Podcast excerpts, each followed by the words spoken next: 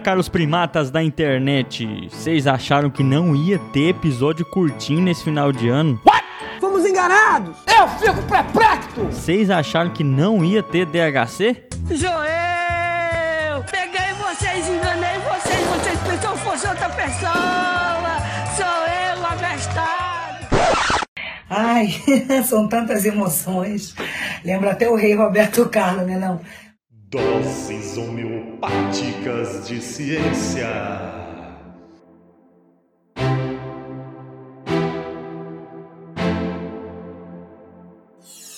Pois é isso aí, caro primata ouvinte do Ensinecast. Bem-vindos a mais uma dose homeopática de ciência. Aqui quem fala é o James, diretamente de Jataí. Eu já tava ficando com saudade de gravar um DHC.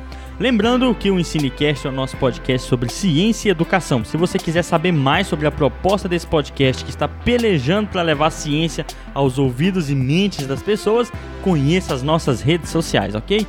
Lembrando que as doses homeopáticas de ciência são os episódios curtos do nosso podcast, para quem tem pressa. Vale lembrar que esse nome é ironia, né, pessoal? Afinal, aqui nós sabemos que homeopatia não é ciência e, obviamente, não funciona.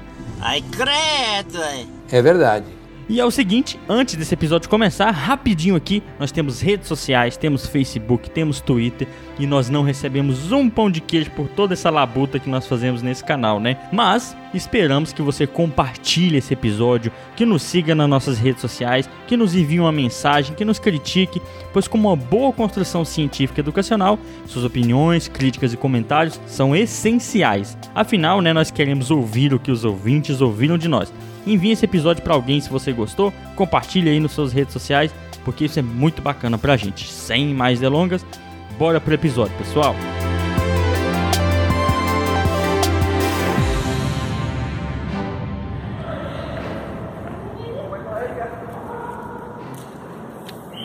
É um lobo mesmo, ó. O que, que, é isso, Sam? É um lobo. Hã? É um lobo. É um lobo? eu filmei ele. Como assim? Um lobo-guará foi filmado em um shopping na cidade de Jataí, em Goiás. As imagens do lobo foram registradas pelas câmeras de segurança do shopping do lado de fora e de dentro.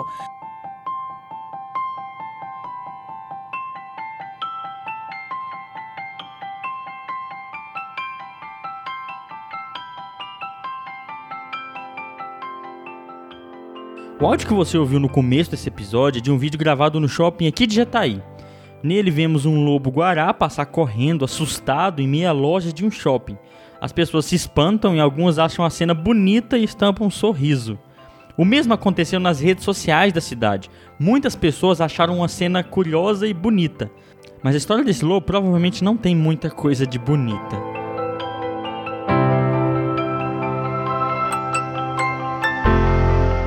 Bem, o Cinecast é um podcast goiano, né? Com esse sotaque, ou seria mineiro ou seria goiano, né? Surgimos em Jataí, aqui no miolo do Goiás, na beira do Cerrado, quase na divisa desse bioma com a Mata Atlântica, né?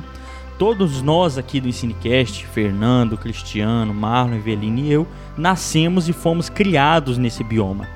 E no meu caso e do Cristiano, né, nós estudamos a ecologia dos ecossistemas do Cerrado durante a graduação e da pós-graduação também. É inegável que nós temos uma ligação, né, uma relação de admiração por esse bioma. E realmente o Cerrado é fantástico. Ele é a segunda maior savana do mundo em área e a mais biodiversa do planeta. A história evolutiva do Cerrado ajuda a explicar a tal diversidade. Ele faz divisa com quase todos os biomas do Brasil e durante as mudanças climáticas ao longo das eras, né, ele expandiu e retraiu, misturando a sua biodiversidade com outros biomas e criando paisagens únicas e belas. Graças à história evolutiva desse bioma, né, ao clima da região, à diversidade de solos e ao fogo até, o Cerrado possui essas características particulares que o levam a possuir uma grande diversidade de paisagens, que vão de campos limpos até florestas mais densas.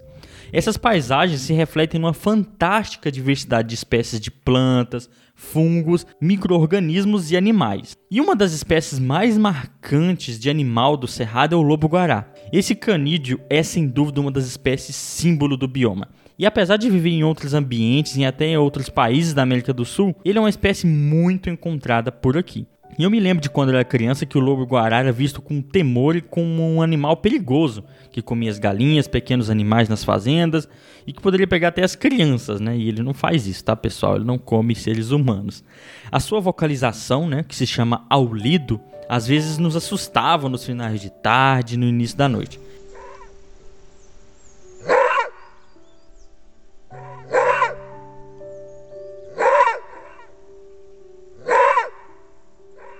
Realmente um animal fantástico, mas isso era mais medo do que realidade.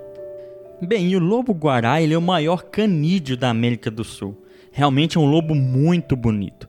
Para quem estiver ouvindo e não conhece o lobo-guará, aqui vai uma descrição da página Amigo do Lobo, um projeto muito bacana sobre o lobo-guará que eu vou deixar link na descrição do episódio. Vamos lá. O corpo do lobo-guará é laranja avermelhado com uma crina negra que varia de tamanho. As patas são negras, como se estivessem com meias, às vezes que vão até o cotovelo, né? Às vezes um pouco menor, às vezes um pouco maior, e as traseiras possuem meias escuras mais curtas. O focinho também é negro, a ponta do rabo, a garganta e o interior das orelhas são brancos. Os filhotes possuem coloração diferente até cerca de seis meses. Eles nascem bem pretinhos, com a ponta da cauda branca e vão adquirindo coloração parda já no primeiro mês de vida. Isso é muito legal, né? Bem, o que, que um lobo-guará come, pessoal? Uai, James, se ele é um lobo, ele come carne, né?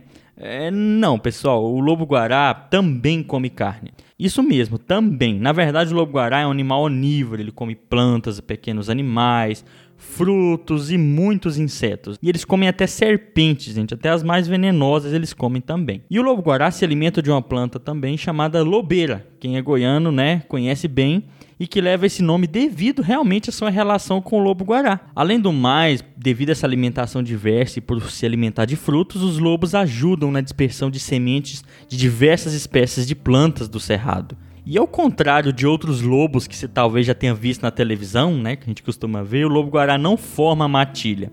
Quando eles se juntam, são no máximo dois, né? Um casal para procriar. Vale lembrar que o lobo tem padrões de coloração do corpo com características individuais, bem particulares, ou seja, cada indivíduo tem uma coloração um pouco diferente do outro, do tamanho das manchas, né? Que ajudam na comunicação entre os indivíduos e também para se camuflar na paisagem do cerrado. E as grandes orelhas desse animal servem para ele ouvir melhor, né? Claro, né? Não é óbvio. As suas longas patas também servem para ele se locomover com mais facilidade nos ambientes abertos que ele vive e para saltar sobre presas. Ele tem uma, uma, uma, maneira de caçar muito interessante, que ele vai ouvindo a presa e quando ele encontra ele dá um salto para cima dela. Quando ela escapa ele começa a revirar ali tudo com as patas, é bem interessante se ver. E apesar dele possuir uma certa capacidade de adaptação a ambientes modificados por nós humanos, suas populações enfrentam um declínio, pessoal. Né? Além disso, o lobo tem sido encontrado em áreas que antes ele não era visto com frequência, como lá no começo da Amazônia. Né? Isso pode ser um indicador da busca por novos habitats e pela destruição do cerrado, principalmente pela agropecuária.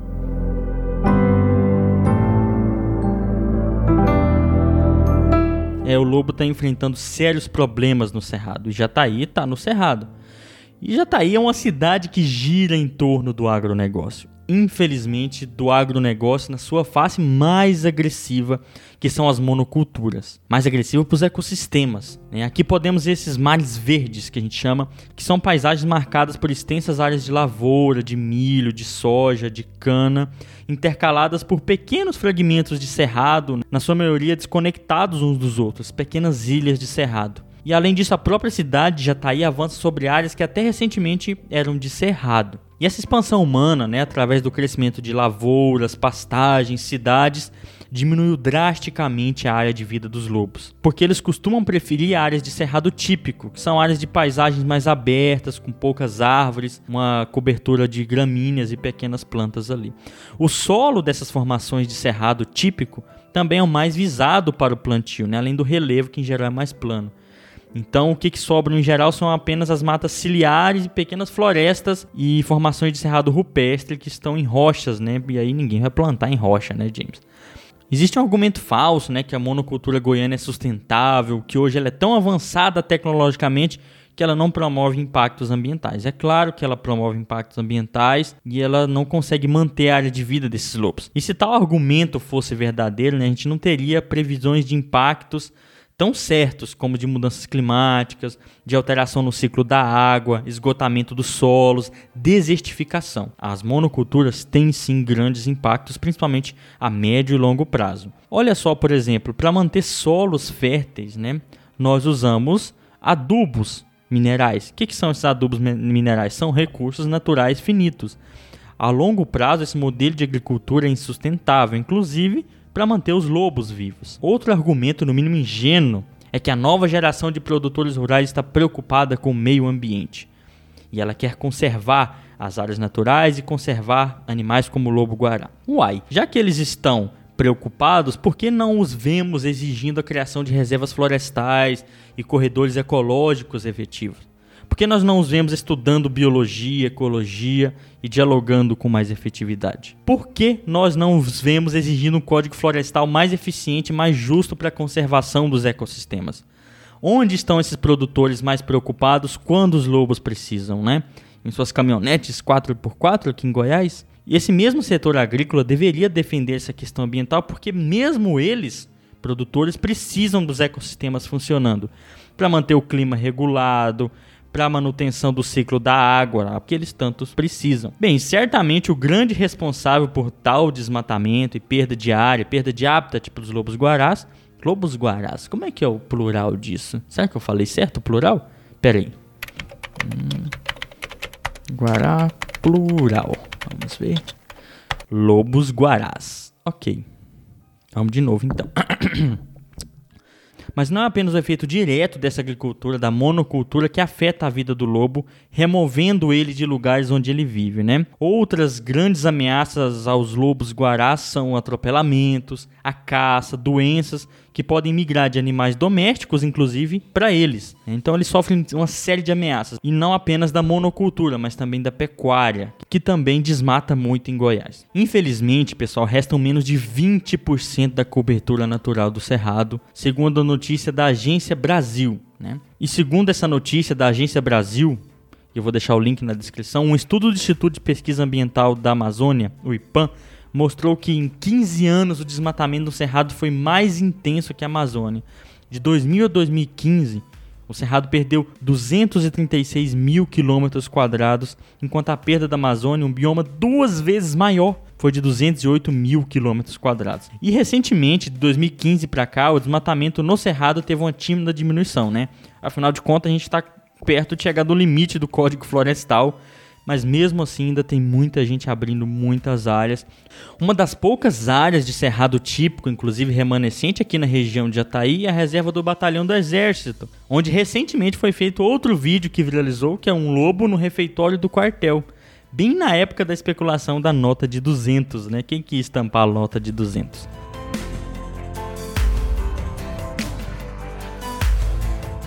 Mas, ó bem, mas afinal de contas, o que leva a essa monocultura ser tão agressiva? O que leva as pessoas a construir tantas cidades, expandir cidades? O que leva as pessoas a produzir tanta coisa? Bem, basicamente hoje o nosso sistema econômico ele preza pela expansão financeira, comercial, industrial a todo custo. Esse sistema econômico, o capitalismo, preza pelo crescimento dos lucros e pelo acúmulo de riquezas de maneira infinita. Ou seja, o lucro tem que crescer indeterminadamente e a produção também. Como sempre dizemos aqui no Cinecast, é almejado que a produção, o consumo e o lucro cresçam indeterminadamente no capitalismo. Só que infelizmente esse crescimento se dá dentro de um sistema de recursos naturais finitos.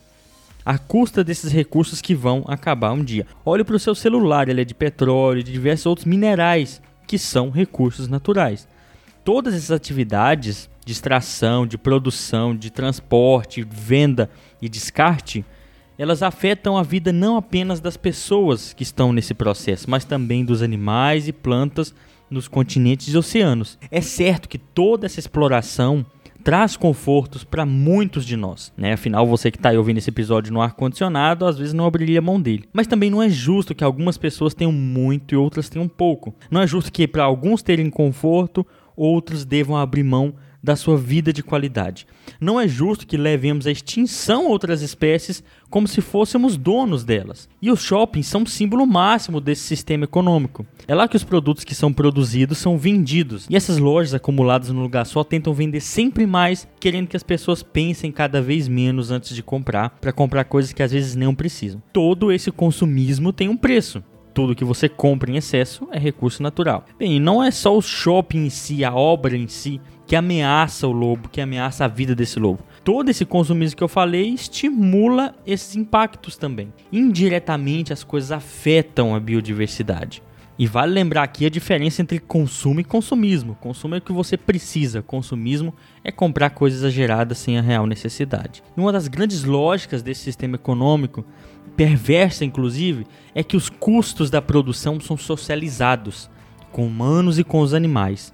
O que, que isso quer dizer? Que muitas pessoas e seres vivos pagam para que aqueles negócios sejam produzidos, mas os lucros são privatizados. Socializa os custos e privatiza os lucros, como uma frase famosa do Noam Chomsky. Então, essa é uma das grandes lógicas perversas do capitalismo. Poucos são donos dos lucros, mas os prejuízos ambientais, por exemplo, são divididos entre as pessoas. Essa ocupação por cidades, por shoppings, pastagens e agora principalmente por lavouras aqui em Goiás diminuiu drasticamente a área de vida dos lobos guarás. Sua presença dentro de um shopping é um sintoma do que estamos fazendo com as áreas naturais. Em uma triste coincidência ou não, uma antiga área de cerrado nas proximidades do shopping, a conhecida aqui como Mata do Queixada, foi retirada para a construção de mais um conjunto habitacional. E Jataí está longe de ser um exemplo de preocupação com ecossistemas naturais. A cidade é cercada em sua maioria por monoculturas, né? os rios em geral possuem uma parca mata ciliar. Isso aconteceu porque o Código Estadual Florestal permite uma área muito pequena de mata ciliar. E além do mais, o rio que leva o nome da cidade está podre, poluído e mesmo no centro da cidade sequer possui mata ciliar foi canalizado no concreto. Talvez você que está ouvindo isso mora na cidade grande saiba muito bem o que, que é um rio assim. Enfim, não resta muito pro Lobo Guará em Jataí, né? Não resta muito para ele no cerrado inteiro. Ver um bicho desse num shopping é a cena que melhor representa a nossa cidade, o nosso Goiás e o nosso cerrado, infelizmente.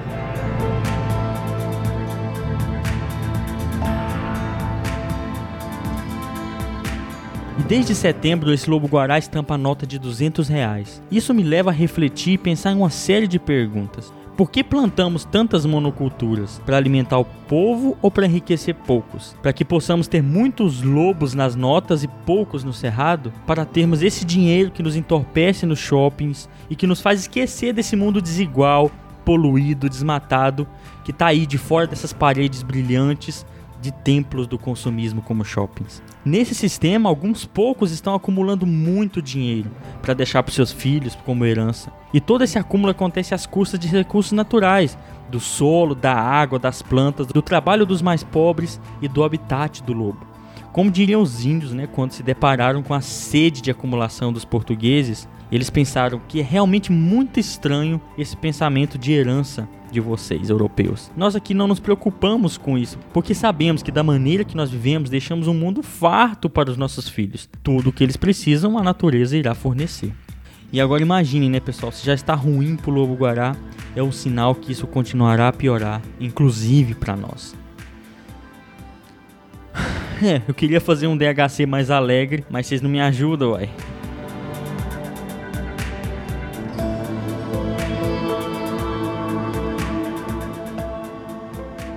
Muito obrigado a quem ouviu esse episódio todo. Lembrando que se você discorda de qualquer coisa, tem alguma coisa a acrescentar, nos mande comentários, nós estamos aqui para ouvir. E se você quiser saber mais sobre o tema desse episódio, a gente recomenda alguns episódios mais completos do Ensinecast.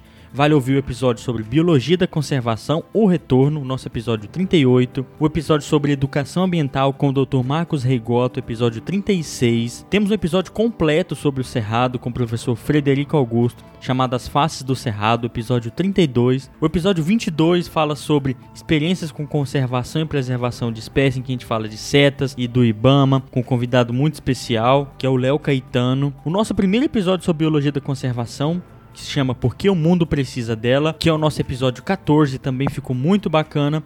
E por fim, nós temos dois episódios sobre educação ambiental, episódio 10 e 11, que explicam muito melhor vários termos e vários processos que eu falei nesse episódio de hoje. E eu também usei diversas fontes para produzir esse episódio, todos estão na descrição do episódio. Eu usei notícias do Globo, Agência Brasil, algumas colunas do portal O Eco e a página O Amigo do Lobo, que é uma página que visa mudar a visão das pessoas sobre o lobo-guará para ajudar na preservação dessa espécie. Bem, pessoal, esse último DHC do ano de 2020 foi um DHC extraordinário um DHC imprevisto, e vocês vão descobrir melhor no último episódio do Cinecast que vai ser lançado no próximo domingo, dia 27 de dezembro de 2020. E caro ouvinte do Ensinecast, lembrando que esse 2020 foi um ano muito complicado para todos, provavelmente.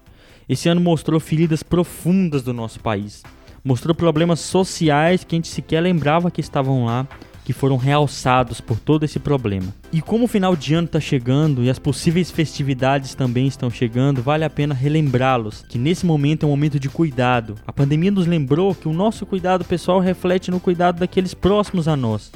Então talvez não seja um momento de festas e de aglomerações irresponsáveis. Informem e cuidem dos demais próximos de vocês para nós nos cuidarmos nesse final de ano juntos.